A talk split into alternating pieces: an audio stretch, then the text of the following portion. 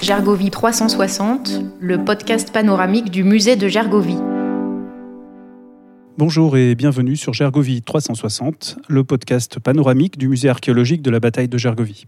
Dans ce programme, l'équipe du musée donne la parole aux personnes qui font vivre l'histoire de Gergovie, les chercheuses et chercheurs, les archéologues, les passionnés.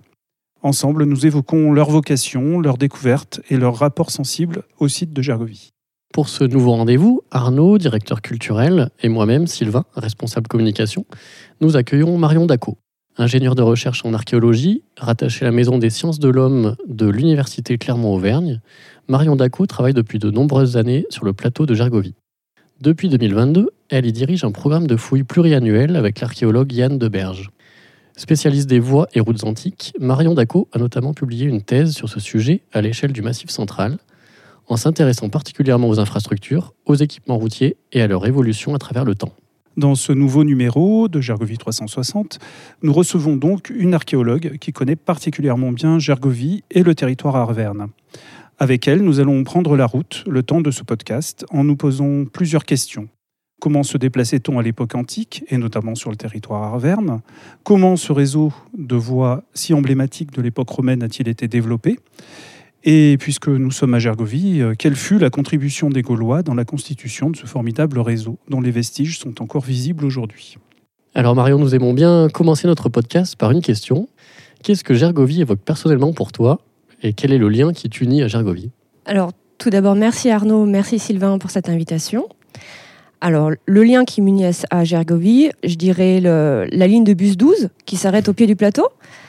Euh, non, plus sérieusement, c'est un site sur lequel je travaille depuis une quinzaine d'années maintenant, à travers différentes thématiques, de la fin de la période gauloise à l'histoire contemporaine, et notamment la Seconde Guerre mondiale. Peux-tu nous raconter ce qui t'a amené à l'archéologie, et est-ce que tu as un souvenir ou un déclic particulier qui a déclenché cette vocation? Alors, ce qui m'a amené à l'archéologie, j'imagine que c'est une, une, assez grande curiosité pour, pour l'histoire, pour toutes les périodes historiques que j'ai étudiées à l'université de Clermont. Et puis rapidement, j'ai été peut-être plus intéressée par l'époque romaine. Alors je me suis spécialisée euh, dans l'étude de cette période et puis j'ai poursuivi dans cette voie. Alors Marion, toi tu es spécialiste des réseaux, donc des équipements routiers, des fameuses voies romaines. Et dans l'imaginaire collectif, euh, eh bien les voies romaines sont des routes parfaitement rectilignes, dallées. Est-ce que c'est une caractéristique qui est confirmée par les travaux que tu as pu mener euh, dans le cadre de ta thèse notamment? Et est-ce que tu peux nous expliquer le mode de construction de ces ouvrages? Oui, Arnaud. Alors effectivement, dans l'imaginaire collectif, les voies romaines, elles sont parfaitement rectilignes et pourvues d'un beau pavé lisse, d'un bois de la cité. Mais en Auvergne, euh, la documentation archéologique qui est abondante, elle permet en fait de reconsidérer cette image d'épinal. On sait que le réseau routier s'adaptait totalement au terrain, euh, bien plus qu'il ne s'en affranchissait. Les routes n'étaient pas du tout construites à la perpendiculaire, par exemple des courbes de niveau, mais elles s'adaptaient totalement aux contraintes et au territoire traversé. En fait, le, tracé des routes se composait donc de segments euh, rectilignes quand le terrain le, permettait, mais aussi de sections courbes pour franchir euh, différents obstacles. Alors le mode de construction, les modes sont diversifiés puisqu'on retrouve des routes euh, qui sont construites euh, finalement comme de véritables ouvrages d'art, avec des sections qui sont creusées en profondeur, qu'on appelle des cavées routières, et qui permettaient d'atténuer des pentes.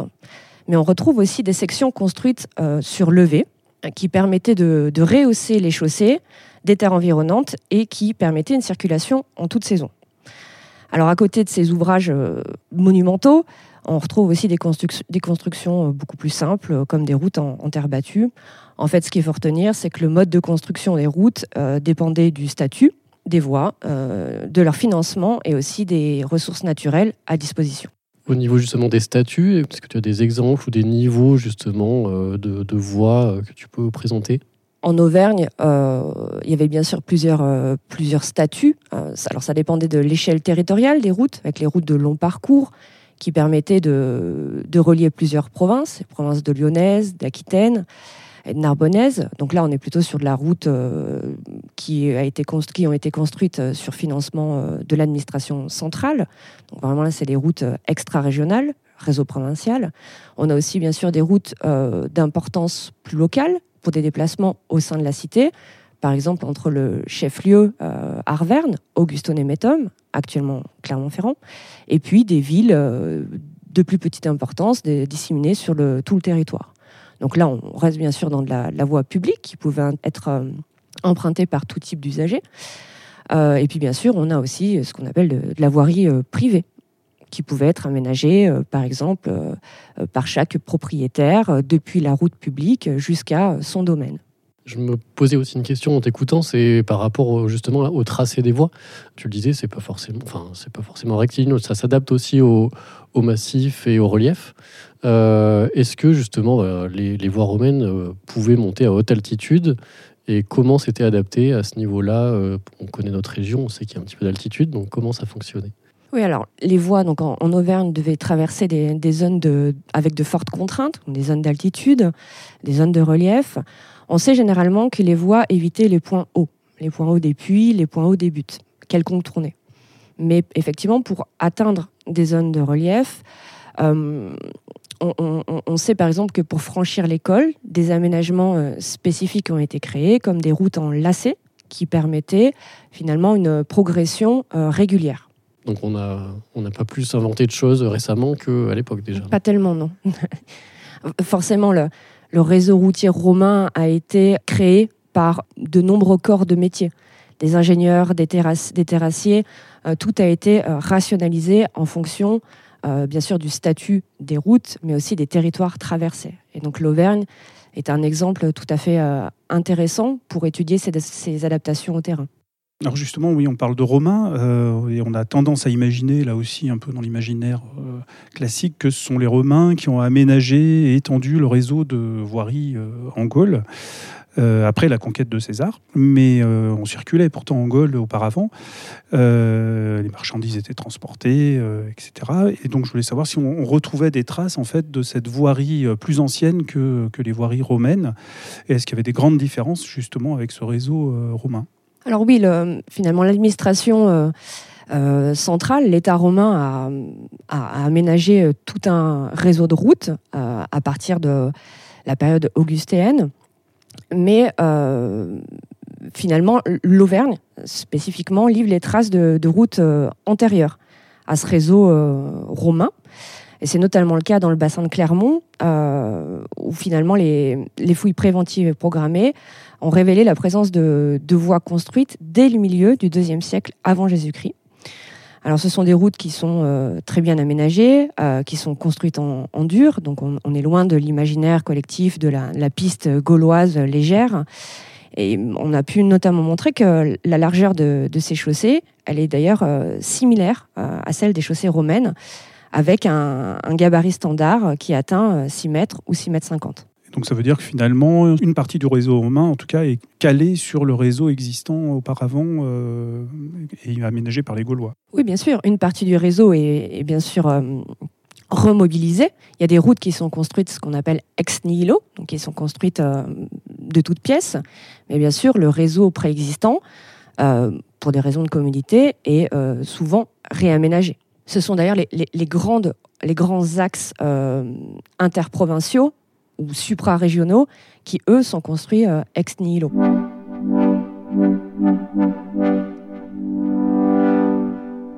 Si on retourne à, l'époque euh, romaine, est-ce qu'on a une estimation des temps de déplacement pour euh, les utilisateurs de ces voies?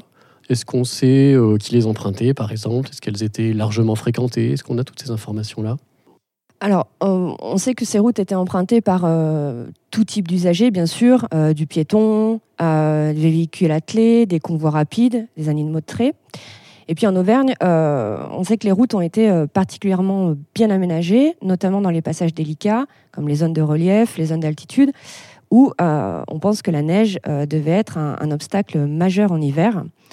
Donc on peut désormais établir que, ces secteurs, euh, que dans ces secteurs, des infrastructures ou des équipements euh, particuliers ont été mis en place pour euh, assurer le trafic. par exemple, des routes en, lacets avec une, pente régulière qui permettait donc le, passage de tout type d'usagers. Et puis on retrouve aussi par endroits d'énormes blocs de pierre de plusieurs centaines de kilos qui étaient placés en bordure des chaussées pour en fait guider les usagers, un peu comme les piquets qu'on trouve actuellement en bordure des routes en montagne. Bon, ça va pas nous rajeunir, mais en 2009, euh, toi, tu as réalisé des sondages archéologiques sur, le, sur Gergovie, en fait, sur l'Oppidum, et euh, notamment sur une des voies qui partait de la porte ouest euh, et qui se dirigeait vers le centre du plateau. Et du coup, quelles conclusions as-tu pu tirer de ces sondages? C'était finalement quelques semaines, je crois, de travail sur place. Et est-ce que ça nous aide à comprendre, en fait, le statut aussi de, de à cette époque? Alors les fouilles qu'on a réalisées en 2009 ont duré euh, quelques semaines, euh, un mois.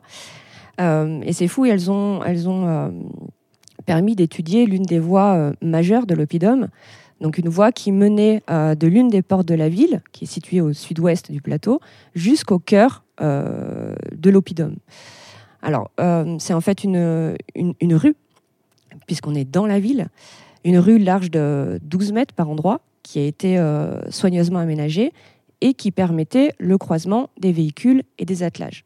Donc une rue euh, assez fréquentée et assez large. Donc, euh, cette rue a été bâtie autour du changement d'air, peut-être en, en, reprenant le tracé d'un aménagement plus ancien. Et on a pu montrer que cette rue était bordée d'aménagements hydrauliques, comme de profondes citernes qui ont été creusées directement dans le rocher et qui servaient peut-être de réservoir d'eau de pluie qui était mis à disposition de la population euh, de l'Oppidum.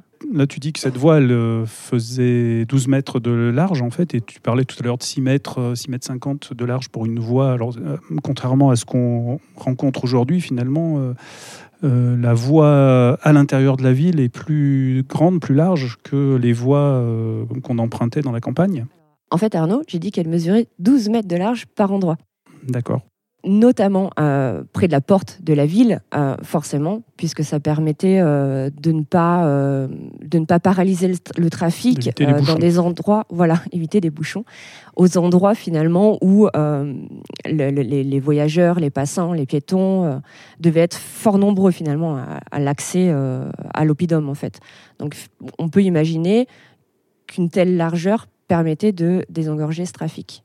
Voilà. Mais la voie ne mesure pas 12 mètres de large jusqu'au centre euh, de l'oppidum. Elle est plus restreinte.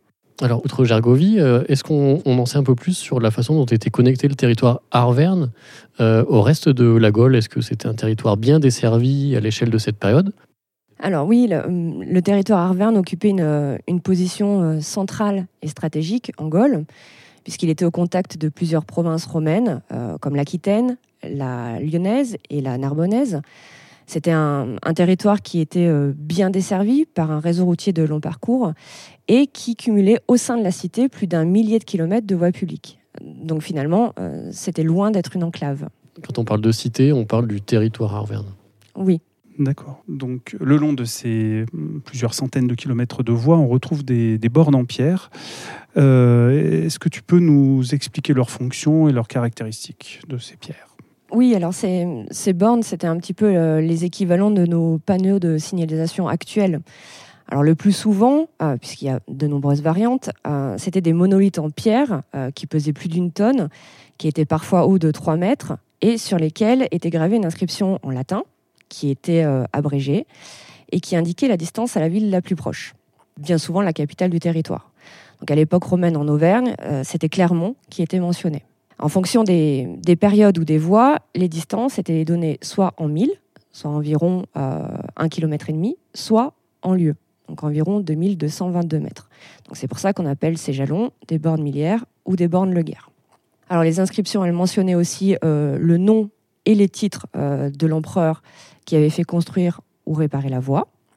Donc la, plus ancienne euh, borne qu'on retrouve en territoire en territoire Arverne, par exemple une borne de l'empereur Claude, qui a été posée euh, le, long de la voie d'Agrippa dans les années 45-46 de notre ère, donc au milieu du 1er siècle après Jésus-Christ. Et puis, à partir du 3e siècle de notre ère, l'utilisation de ces bornes va un petit peu changer. C'est-à-dire qu'elles ne font plus forcément référence à une réfection de la route. Mais au contraire, les cités vont s'en servir comme des témoignages de loyalisme en faveur des empereurs, en fait. On montre euh, son adhésion à l'Empire et à l'empereur. Et donc ces bornes vont être euh, placées à des endroits stratégiques, aux confins des cités, lorsqu'un voyageur euh, arrive dans un nouveau territoire, ou à l'entrée des villes, par exemple. Est-ce qu'on en sait plus sur les autres types d'équipements et de signalisation qui pouvaient être le long de ces routes, ou est-ce que c'était le finalement ces bornes étaient l'équipement majoritaire et le plus important? Euh, et plus largement, est-ce que bah, ces équipements, ça contribue au développement de services aussi comme c'est le cas aujourd'hui avec, euh, je sais pas, par exemple des, commerces, des auberges qui pouvaient se développer le long des voies euh, et du coup participer un petit peu à, l'aménagement du territoire finalement? Oui, alors les bornes, finalement, les bornes routières, millières ou le guerre, sont un type d'équipement qu'on retrouvait fréquemment au bord des routes, puisque donc il y avait le, côté utilitaire, donc pour se repérer dans le paysage, euh, et puis le côté aussi euh, politique. Mais il y avait donc euh, d'autres formes d'équipements routiers, notamment les ouvrages d'art comme les ponts. On a par exemple deux beaux exemples en Auvergne de, ponts construits en, bois. Et puis on retrouve aussi au bord des routes toute une foule de bâtiments, notamment des, établissements d'accueil qui permettaient aux voyageurs de, faire des haltes pour changer leur monture, pour se restaurer ou pour passer la nuit. Alors, soit dans des bâtiments officiels, notamment pour le transport d'État, qu'on appelle le cursus publicus, soit, dans des auberges plus euh, modestes pour le voyageur lambda.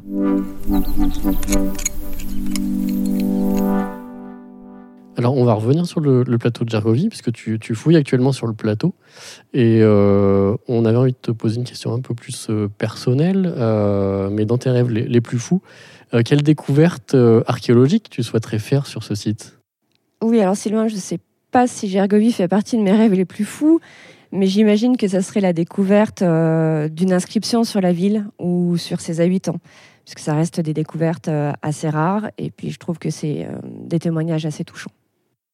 Alors un peu dans la même euh, lignée, en fait, euh, on a une interrogation un peu récurrente sur, euh, sur le podcast parmi les objets ou les lieux, les objets trouvés sur le plateau ou les lieux du plateau, lequel serait le plus symbolique ou le plus important pour toi?